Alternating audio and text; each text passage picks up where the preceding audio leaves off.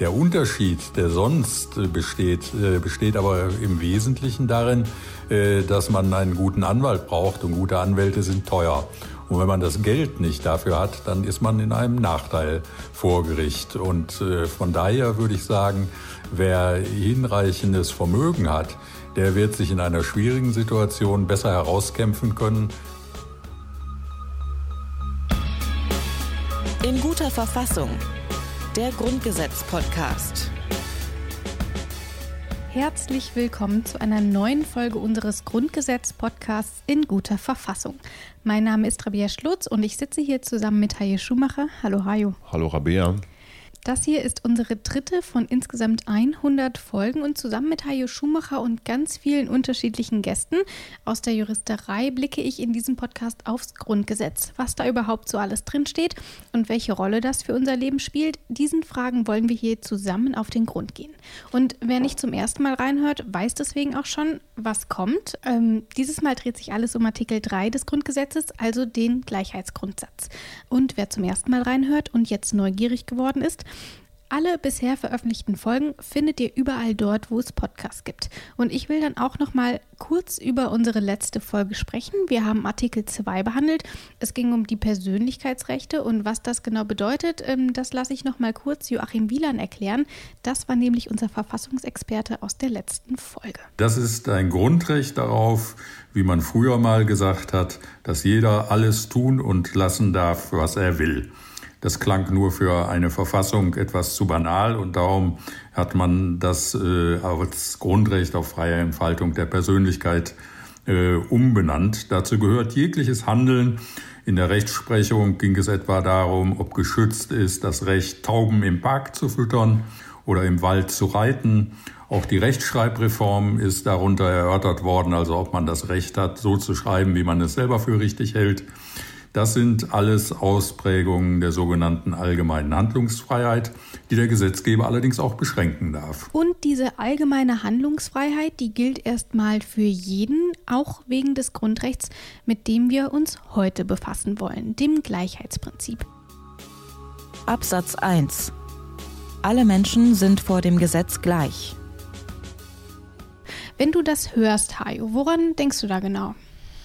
Ähm, ich denke daran, das stimmt natürlich überhaupt nicht. Also das ist so ein, das ist so ein Artikel, der ist ja relativ konkret im Vergleich zu seinen Vorgängern. Und da steht hier alles, niemand darf wegen seines Geschlechts, Abstammung, Rasse, Sprache, Heimat, Herkunft, um Gottes Willen. Das schauen wir uns gleich auch auf jeden Fall nochmal genauer an. Ich will erstmal kurz beim ersten Satz bleiben, nämlich mhm. ähm, Artikel 3 Absatz 1.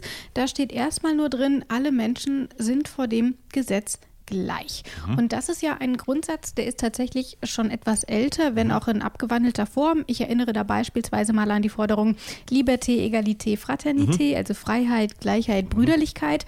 Und der Spruch, der stammt ja noch aus der Zeit der Französischen Revolution, also 1789, also in der Tat schon etwas älter. Und seitdem hat sich einiges getan. Vor 101 Jahr wurde in Deutschland das Frauenwahlrecht eingeführt, in Frankreich übrigens erst 1944 also mhm. dann nochmal wesentlich später. Und mittlerweile hat es dieser Grundsatz auch in so gut wie jede Verfassung auf der Welt geschafft. Da sind wir kein Einzelfall mehr. Was er aber genau bedeutet, würde ich sagen, wird eigentlich relativ schnell ersichtlich. Alle Menschen müssen vor dem Gesetz gleich behandelt werden. Und ähm, kommen da Fragen bei dir auf erstmal? Es sind nur wenige Worte. Ja, wenn wir, wenn wir mit dem Klassiker aller Verfassungsjuristen anfangen würden, it's complicated. Ähm, was sind Menschen? Also, ähm, wo definieren wir, ne, das hatten wir beim, beim vorhergehenden Artikel schon, wie definieren wir Menschen? Also, machen wir es mal ganz kompliziert. Ähm, praktisches Beispiel, ähm, darfst du wählen, wenn du noch nicht volljährig bist? Nö, darfst du nicht. Also ja, kommunal hier und da schon. Ähm, ist das Gleichheitsgrundsatz? Wenn alle Menschen vor dem Gesetz gleich sind, dürften ja auch alle Menschen wählen. Ähm, gilt zum Beispiel auch nicht. Hat es bestimmt schon mal gegeben, eine Verfassungsklage auf Wahlrecht für, für Kinder. Das könnte ja dann zum Beispiel von den Eltern wahrgenommen werden, dass die Eltern dann eine Stimme mehr haben, die sie vergeben können, weil sie repräsentieren ja auch mehr. So, ähm, ich, ich verstehe diese Herleitung aus der Französischen Revolution, weil es ging einfach darum, das Recht des Stärkeren, das Recht des Mächtigeren, des Reicheren, des Königs oder sowas zu, ähm, zu brechen. Und das ist ja genau das Problem, was wir in, äh, wie sagt man, illiberalen Demokratien haben, dass da die Herrschenden das Recht schon mal so ein bisschen beugen. Siehe Pressefreiheit, siehe Versammlungsfreiheit, siehe Putin, siehe Orban und, und, und, Polen und die Justizreform. Ähm, da erodiert was, da kommt was ins Rutschen. Insofern ist dieser Grundsatz erstmal als Anspruch super. Ähm, und auch hier eine, das Formulieren eines Ideals ähm, in der praktischen Ausgestaltung, also wer alles nicht äh, diskriminiert werden darf, ähm, noch sehr verbesserungswürdig, umsetzverbesserungswürdig. In welchem Umfang das tatsächlich zutrifft, das möchte ich gerne mit unserem Verfassungsexperten für die heutige Folge besprechen, und zwar Joachim Wieland. Professor Dr. Joachim Wieland hat den Lehrstuhl für öffentliches Recht, Finanz- und Steuerrecht an der Deutschen Universität für Verwaltungswissenschaften Speyer inne. Dort forscht und lehrt er mit dem Schwerpunkt Verfassungsrecht. Wieland ist Mitglied des Verfassungsgerichtshofs für das Land Nordrhein-Westfalen und hat außerdem 2005 den Bundespräsidenten Horst Köhler im Streit um die Bundestagswahl vertreten. Und ich habe ja eben schon einen kleinen historischen Exkurs gewagt und auch Joachim Wieland ähm, geht nochmal auf die geschichtlichen Hintergründe ein, die etwas moderner sind. Also er geht nicht ganz bis zur Französischen Revolution zurück, aber er will uns doch nochmal kurz erklären, wieso wir dieses Gesetz eigentlich in Deutschland haben. Das bedeutet, dass wenn das Gesetz angewandt wird, tatsächlich alle Personen gleich behandelt werden müssen. Das scheint für uns heute ganz selbstverständlich zu sein erklärt sich aber aus der Entstehungsgeschichte dieses Grundrechts, was noch aus dem 19. Jahrhundert stammt. Und damals mussten etwa Adelige keine Steuern zahlen. Sie waren also ungleich vor dem Gesetz. Und als man das Grundrecht so formuliert hat, wollte man sicherstellen, dass es solche Ungleichbehandlungen nicht gibt. Also der Grundsatz, dass vor dem Gesetz alle gleich sind, klingt ja erstmal vernünftig, oder nicht? Ja, logisch ist ja auch äh, die Bedingung für das, was wir Rechtsstaat nennen. Also, dass keiner über irgendwem steht und mehr oder eben weniger Rechte hat. Ähm, als erstes kommt das Recht und wenn das Recht als erstes und oberstes kommt, ist natürlich die Bedingung, dass es auch für alle gilt, weil sonst können wir es ja gleich wieder vergessen. Also das Prinzip super. Die tagtägliche Ausgestaltung geht so. Das heißt, dieses Recht ähm, ist schwer umzusetzen und einzufordern, wenn du Opfer einer echten Ungleichbehandlung geworden bist. Und das ist für mich die Tücke daran.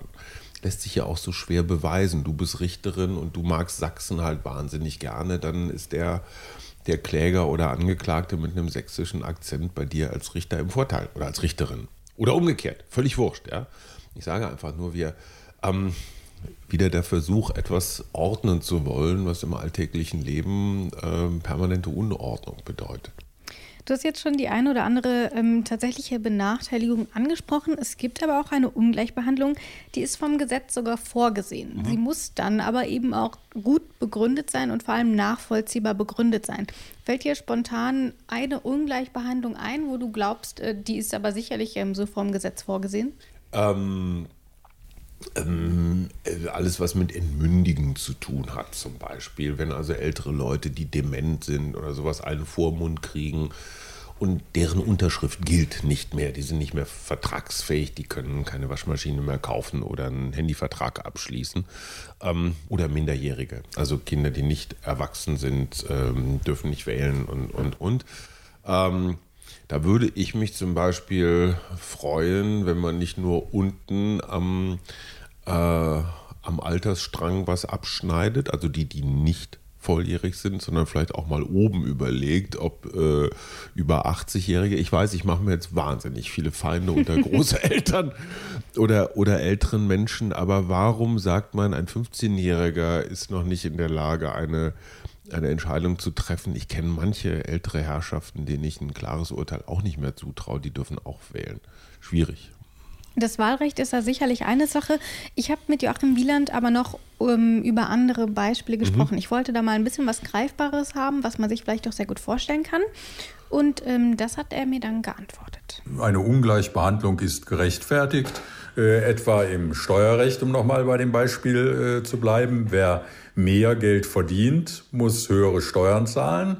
Das ist eine Ungleichbehandlung gegenüber jemand, der weniger Geld verdient und entweder keine Steuern oder weniger Steuern äh, zahlen muss. Genauso gibt es das im Sozialrecht. Wer auf Hilfe angewiesen ist, kriegt Wohngeld oder wer studiert, kriegt äh, BAföG. Äh, das ist eine Ungleichbehandlung, weil andere das nicht kriegen, diese Sozialleistungen. Aber der sachliche Grund ist die Bedürftigkeit. Also Ungleichbehandlungen, ähm, die tatsächlich nicht diesem Gleichheitsprinzip widersprechen und ich glaube auch nachvollziehbar eben sind. Und die Benachteiligung aufgrund des Geschlechts allerdings, also die systematische Diskriminierung von Männern oder Frauen hingegen, die wäre durchaus gegen diesen Grundsatz. Und damit sind wir auch schon bei Artikel 3 Absatz 2 angelangt. Absatz 2 Männer und Frauen sind gleichberechtigt. Der Staat fördert die tatsächliche Durchsetzung der Gleichberechtigung von Frauen und Männern und wirkt auf die Beseitigung bestehender Nachteile hin. Hajo, hast du das Gefühl, dass Männer und Frauen hier in Deutschland tatsächlich gleichberechtigt sind? Ähm, ja und nein. Es gibt viele Gruppen, die nicht gleichberechtigt sind. Ähm, Im Osten wird durch die Bank für gleiche Arbeit weniger verdient als im Westen. Völlig egal, ob das Männer oder Frauen sind.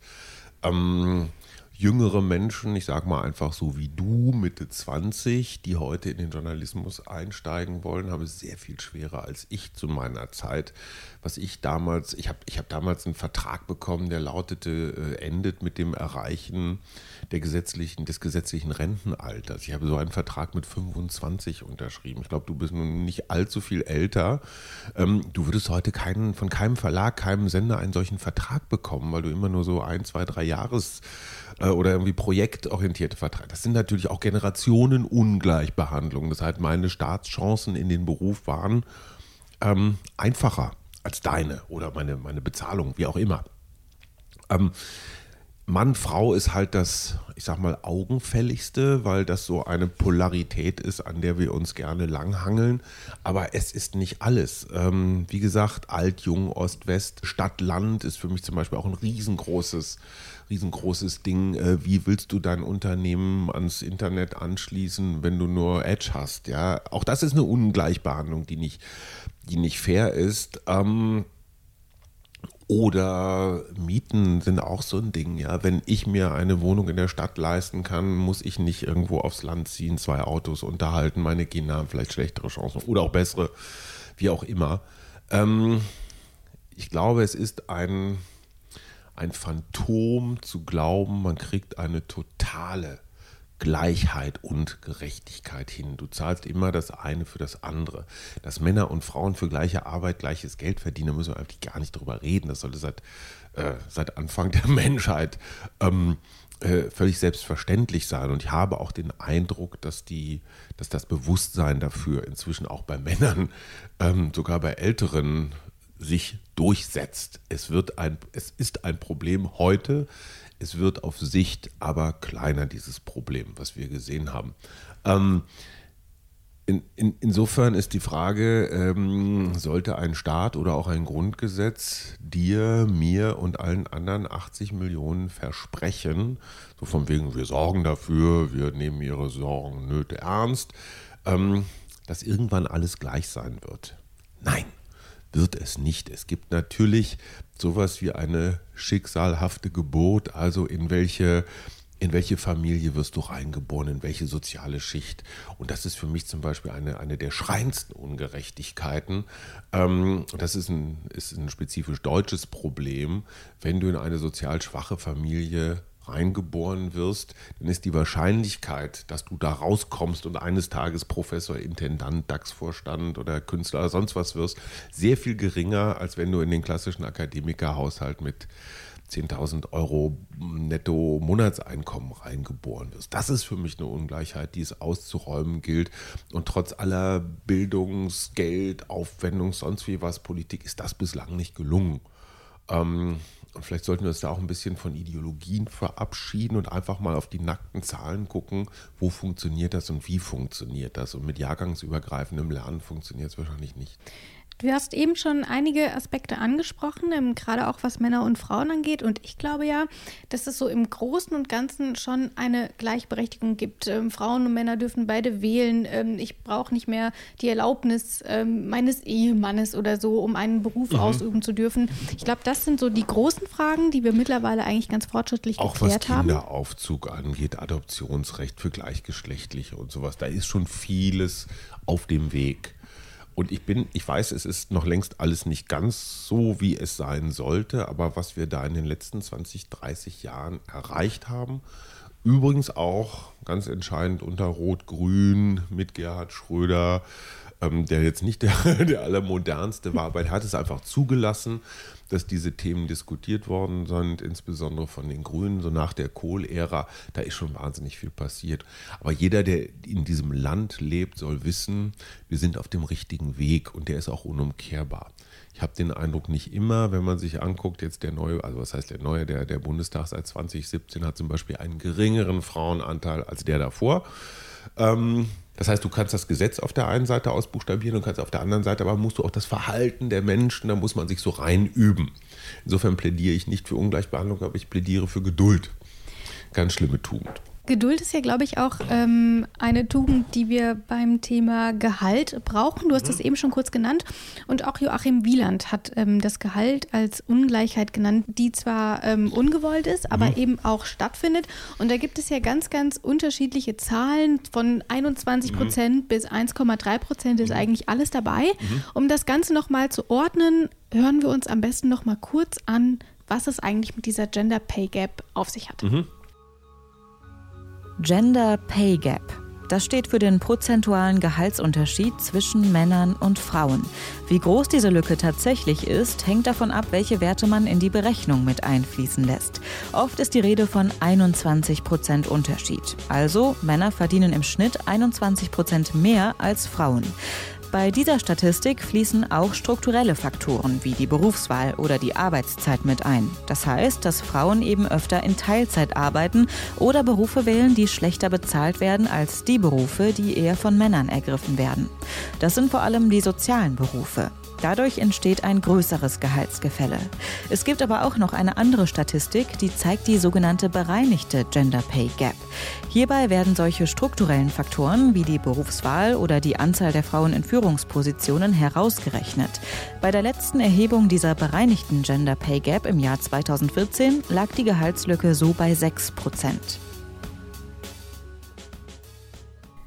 Und ich glaube, dieses Beispiel Gehalt zeigt ja auch schon, warum es wichtig ist, dass der Staat die Gleichbehandlung von Männern und Frauen nochmal fördert. Tatsächlich hat man die Verfassung 1994 um diesen zweiten Satz, um die Förderungspflicht des Staates ergänzt, weil man gemerkt hat, allein die rechtliche Gleichbehandlung reicht nicht aus. Es bleiben tatsächliche Unterschiede bestehen und die sind im Bereich der Bezahlung von Männern und Frauen äh, ja noch ganz äh, auffällig.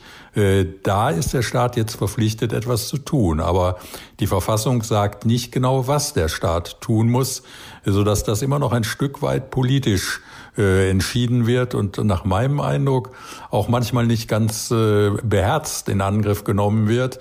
Nicht ganz beherzt, ist das etwas, was du unterschreiben würdest?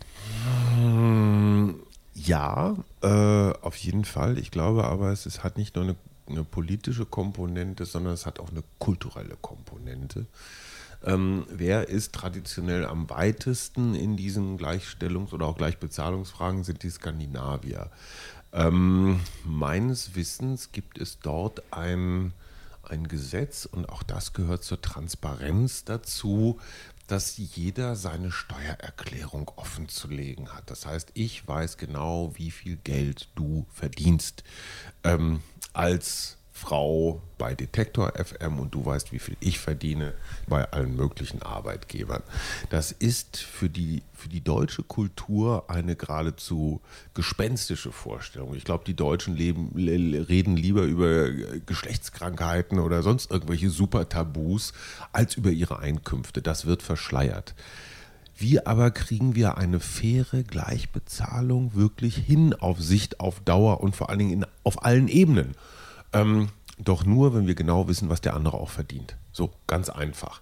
Da gibt es ja jetzt diese ersten Versuche, ich glaube auch gerade von der SPD nach vorn getrieben, dass ich das Recht habe, zumindest mal in einem vertrauten Rahmen in der Personalabteilung zu gucken, was verdient der andere.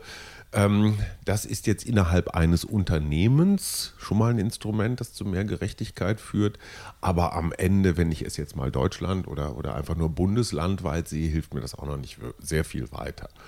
Und ich ich, ich, bin da ja sehr radikal unterwegs. Ich finde, hey, wenn wir lernen, endlich mal offen über Geld zu reden und zu sehen, was wer für welchen Job kriegt, ja, und dass der Paketbote, der jeden Zalando-Scheiß in den fünften Stock steppt ohne Aufzug, dass der das für 4,50 macht und irgendwelche sauchfaulen XY, das haben wir jetzt hier gerade rausgeblendet, ähm, einfach unfassbar viel Geld für Nichtstun bekommen, dass wir unsere grundsätzlichen Werte, wer verdient etwas und kriegt nicht einfach nur Kohle über den Kopf geschüttet, ähm, das hat ja auch ganz viel damit zu tun. Und es ist eben nicht nur eine Mann-Frau-Frage, es ist eine Alt-Jung-Frage, Stadt-Land und, und so weiter und so fort.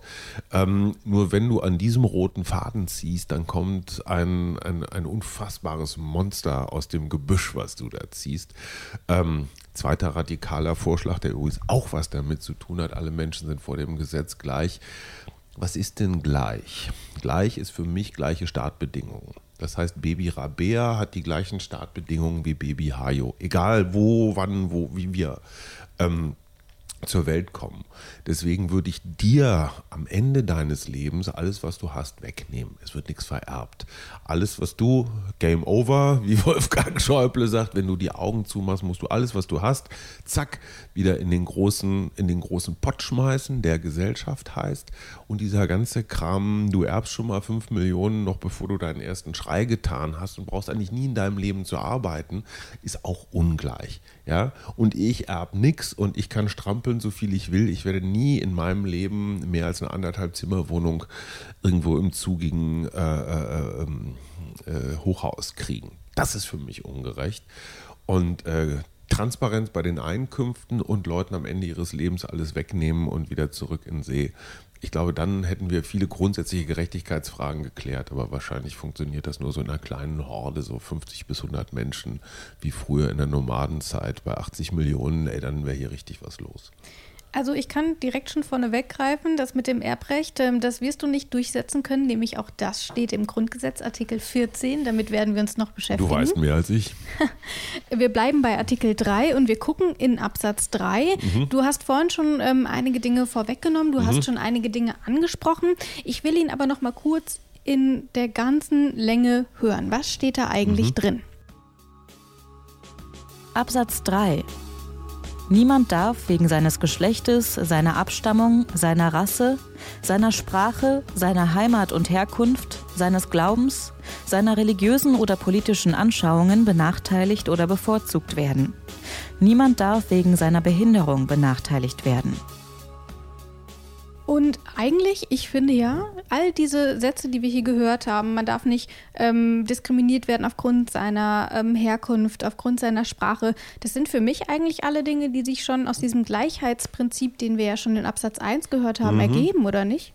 Und es fehlen ja auch noch ein paar sexuelle Orientierungsfilter zum Beispiel. Also wenn man, wenn man schon diesen Ehrgeiz hat, alles Mögliche aufzuzählen, weswegen man ungleich behandelt oder benachteiligt werden könnte. Ähm, ich finde das ein bisschen problematisch, aber ich könnte mir vorstellen, dass das auch was mit deutscher Vergangenheit zu tun hat. Ähm, Gerade hier was Herkunft, was Glauben und, und, und solche Dinge angeht. Ich meine, wenn man sich überlegt, wen die Nazis alles weggesperrt oder umgebracht haben, politische Anschauungen, du musstest ja nur in der falschen Partei oder eben nicht in der NSDAP sein. Und das reichte schon, um, äh, um in, ins Konzentrationslager zu kommen. Also das ist, glaube ich, auch ein, ein, ein historisch bedingter Absatz. Da hast du absolut recht. Das ist doch das, was mir Joachim Wieland gesagt hat. Dieser ähm, Absatz 3, wo nochmal alles explizit genannt wird, ruht tatsächlich eben darauf, dass man eben diese ganze Diskriminierung, die wir im Dritten Reich erlebt haben, explizit mhm. verbannen wollte. Und eben nicht nur alle sind gleich, sondern man wollte nochmal genauer darauf eingehen aus diesem historischen Kontext heraus. Und du siehst das ja auch an den Begriffen, ne? so Abstammung, Rasse, Sprache, Heimat. Das ist ja alles ein sehr sehr olles Deutsch und, und, und irgendwie, irgendwie, irgendwas Völkisches klingelt da so im ganz Hintergrund ja auch immer mit. Ähm, insofern ähm, muss man, glaube ich, auch unterscheiden zwischen, zwischen, ich sag mal so, schuldbewussten Absätzen oder meinetwegen auch Lernabsätzen aus, aus der Schuld heraus. Ähm, sind die tatsächlich noch praktikabel für heute? Also so eine Aufzählung, die immer unvollständig sein muss. Ähm, das, das, das, das zeigt diese, diesen Gemischtwarenladen-Grundgesetz, woher, woher diese, diese Ideen alle kommen. Und insofern ist das hier wieder so ein historischer Text. Wir haben hier in ähm, Artikel 3 Absatz 3 aber auch noch einen Satz. Da steht nicht nur drin, dass es eben keine Diskriminierung geben darf, was ja, wie wir schon ähm, besprochen haben, nicht immer funktioniert, sondern es gibt auch noch einen weiteren Schritt, nämlich, dass es durchaus ähm, unter bestimmten Bedingungen erlaubt ist, jemanden zu bevorzugen. Und mhm. man darf nämlich laut ähm, diesem Artikel hier Menschen mit Behinderung mhm. bevorzugen. Mhm. Aber alle anderen nicht. Mhm. Wo glaubst du, kommt das her? Ähm, aus einer systematischen Benachteiligung ähm, aus der Zeit davor. Ähm, Menschen mit Behinderung haben in bestimmten Lebensbereichen einfach Nachteile. Mobilität ist so das Augenfälligste, wenn man sich jetzt mal den klassischen ähm, Rollstuhlfahrer anguckt, aber sie sind im richtigen Leben tatsächlich benachteiligt bei der Wohnungssuche. Insofern ist es, ich sag mal, ein Akt höherer Gerechtigkeit, sie ähm, meinetwegen bei der Jobsuche oder so zu bevorzugen. Entscheidende Frage, die sich mir stellt, ich war in verschiedenen, man traut mir das gar nicht zu, aber ich war in verschiedenen Konstellationen auch schon mal Vorgesetzter und war damit für Personalentscheidungen zuständig. Was ich, glaube ich, nicht möchte, ist, dass mir ein Gesetz einen Angestellten aufdrücken kann. Ich möchte, egal ob als Unternehmer oder als Angestellter, aber zumindest als Verantwortlicher, schon auch darüber entscheiden müssen, wer passt in mein Team, wer nicht und und und. Dass bei gleicher Qualifikation der mit Behinderung oder die Frau oder die mit Behinderung bevorzugt wird, finde ich grundsätzlich okay. Ähm, aber Jetzt werden ganz viele Behindertenaktivisten sagen, das ist genau der Punkt, dieses Aber. Am Ende ist es wie mit der Frauenquote. Ne? Alle sind dafür, aber keiner macht's. Ähm, das, das ist schwierig, weil das Recht der persönlichen Entfaltung oder auch meiner Würde oder meiner Autonomie wird natürlich reduziert, wenn mir ein Gesetzgeber sagt, du musst aber Person A, B oder C wegen eines bestimmten Merkmals einstellen da, wo man Arbeiten, Qualifikationen, Anforderungen wirklich vergleichen kann, super. Aber versuch du mal in unserem Metier, im Journalismus, im Mediengewerbe, Qualifikationen zu vergleichen. Der eine spricht drei Sprachen, der andere kann dafür irgendein Schnittprogramm besser. Es ist so wahnsinnig schwer zu vergleichen. Ähm, so, jetzt du. Ne? Für und wieder, äh, immer wieder. Ich würde da gerne die Für-Seite tatsächlich ergreifen, denn ich habe auch das ist wieder ein Thema. Ich habe mit Joachim Wieland darüber gesprochen und er hebt auch nochmal hervor, warum diese Bevorzugung trotzdem wichtig ist. Also man kann, glaube ich. Das heißt, die Frage ist, wie weit geht die Bevorzugung? Ja. Bei gleicher Qualifikation wird der Genau, das ist ein Spruch, den kennt sicherlich jeder aus irgendeiner Jobausschreibung. Völlig, genau. völlig in Ordnung. Jetzt Joachim Wieland. Jetzt Joachim Wieland. Ich wollte auch mal anmoderieren. weil die Behinderung ja einen tatsächlichen Nachteil äh, mit sich bringt, äh, darf der Gesetzgeber durchaus etwas tun, um Behinderte zu bevorzugen, zum Beispiel indem er äh, für Arbeitgeber vorgibt, dass sie eine bestimmte Zahl von Behinderten einstellen müssen. Äh, also eine Bevorzugung ist damit erlaubt. Es ist nur ein Benachteiligungsverbot. Und ich glaube, hier sind wir bei so einer Definitionsfrage. Ja, es ist ja gar keine Bevorzugung, sondern es ist der Ausgleich einer Benachteiligung. Was ein großer Unterschied ist. Einen zu bevorzugen heißt, er kriegt ein Sonderrecht. In diesem Fall hebe ich die Person ja eigentlich nur auf das Gerechtigkeitslevel, was die anderen ohnehin schon haben. Das ist aber auch tatsächlich, ähm, wir haben das Grundgesetz ja gehört, so steht es auch gar nicht drin. Mhm. Also steht ja tatsächlich einfach nur drin, ähm, dass sie nicht benachteiligt werden dürfen, wohingegen bei den anderen ähm, Gruppierungen, die dort genannt werden, drin steht, dass sie weder benachteiligt noch bevorzugt werden müssen. Und dieser Zusatz fehlt dann einfach. Also auch dort, glaube ich, wieder so gelöst, dass es tatsächlich, ähm, du hast es angesprochen, eben auch sprachlich dann nochmal ähm, noch die richtige Dimension quasi ergreift. Oder? Ja, absolut. Ich fasse also zusammen, wir sind im Großen und Ganzen zwar alle gleich, aber es gibt immer noch Bereiche, wo das eben nicht der Fall ist. Und es gibt auch Bereiche, in denen eine Ungleichbehandlung tatsächlich vom Staat gewollt ist. Mhm. Wir haben einige Beispiele genannt. Ähm, Frauen und Männer sind zwar überwiegend gleichgestellt, aber auch hier gibt es noch den ein oder anderen Handlungsbedarf. Und vor Gericht kommt es manchmal schon noch darauf an, wer uns verteidigt. Hast du was hinzuzufügen? Ähm ja, ich glaube, Ungleichheit ist eben nicht nur, wie das hier im ähm, Gesetz definiert ist, im Grundgesetz, ähm, Glaube, Abstammung und so weiter, sondern Gleichheit hat auch, oder Gerechtigkeit hat auch tatsächlich richtig was mit Geld zu tun. Man kann sich Recht und Gleichheit kaufen. Und ähm, das steht hier nicht ne, wegen seiner ökonomischen Besserstellung oder sowas. Und das sollten wir einfach auch mal klar so sagen. Das hast du hiermit getan? Ja. Die Welt, die, Welt, die Welt wird eine andere sein nach diesem Podcast. Ich glaube auch. Und nächste Folge dann geht es mit Artikel 4 weiter und dort wird die Glaubens- und Gewissensfreiheit erklärt. Was alles darunter fällt, das sagt uns dann der CDU-Bundestagsabgeordnete Philipp Amthor mal genauer. Das finde ich übrigens toll, dass ihr den erwischt habt, weil das ist ja so ein, mich erinnert der immer an Tim und Struppi, in diesem Fall eher an Tim. Ja, so ein ganz aufgeweckter, ganz junger, auch mit so einer blonden Locke vorne und so, da denkt man sich immer, huch, äh, CDU darf man das sagen. Ähm, äh, mal gucken, was aus dem wird. Auf jeden ich Fall. Ich finde es toll, dass er dabei ist. Ich freue mich auch total, dass das geklappt hat. Und wer die Folge dann mit Philipp Amthor nicht verpassen möchte, der sollte auf jeden Fall unseren Feed abonnieren, zum Beispiel ganz einfach unter detektor.fm. Und Hajo, ich sage danke für das nette Gespräch. Ja, Tabia, ganz vielen Dank an dich, dass du mich so lange hast quatschen lassen. Mein Name ist Rabea Schlotz und ich sage Habe ich Tabea gesagt? Ich Idiot. Wir gesagt. schneiden das raus. Rabea, vielen Dank, dass du mich so lange hast quatschen lassen. Bis zum nächsten Mal. Tschüss. In guter Verfassung. Der Grundgesetz-Podcast.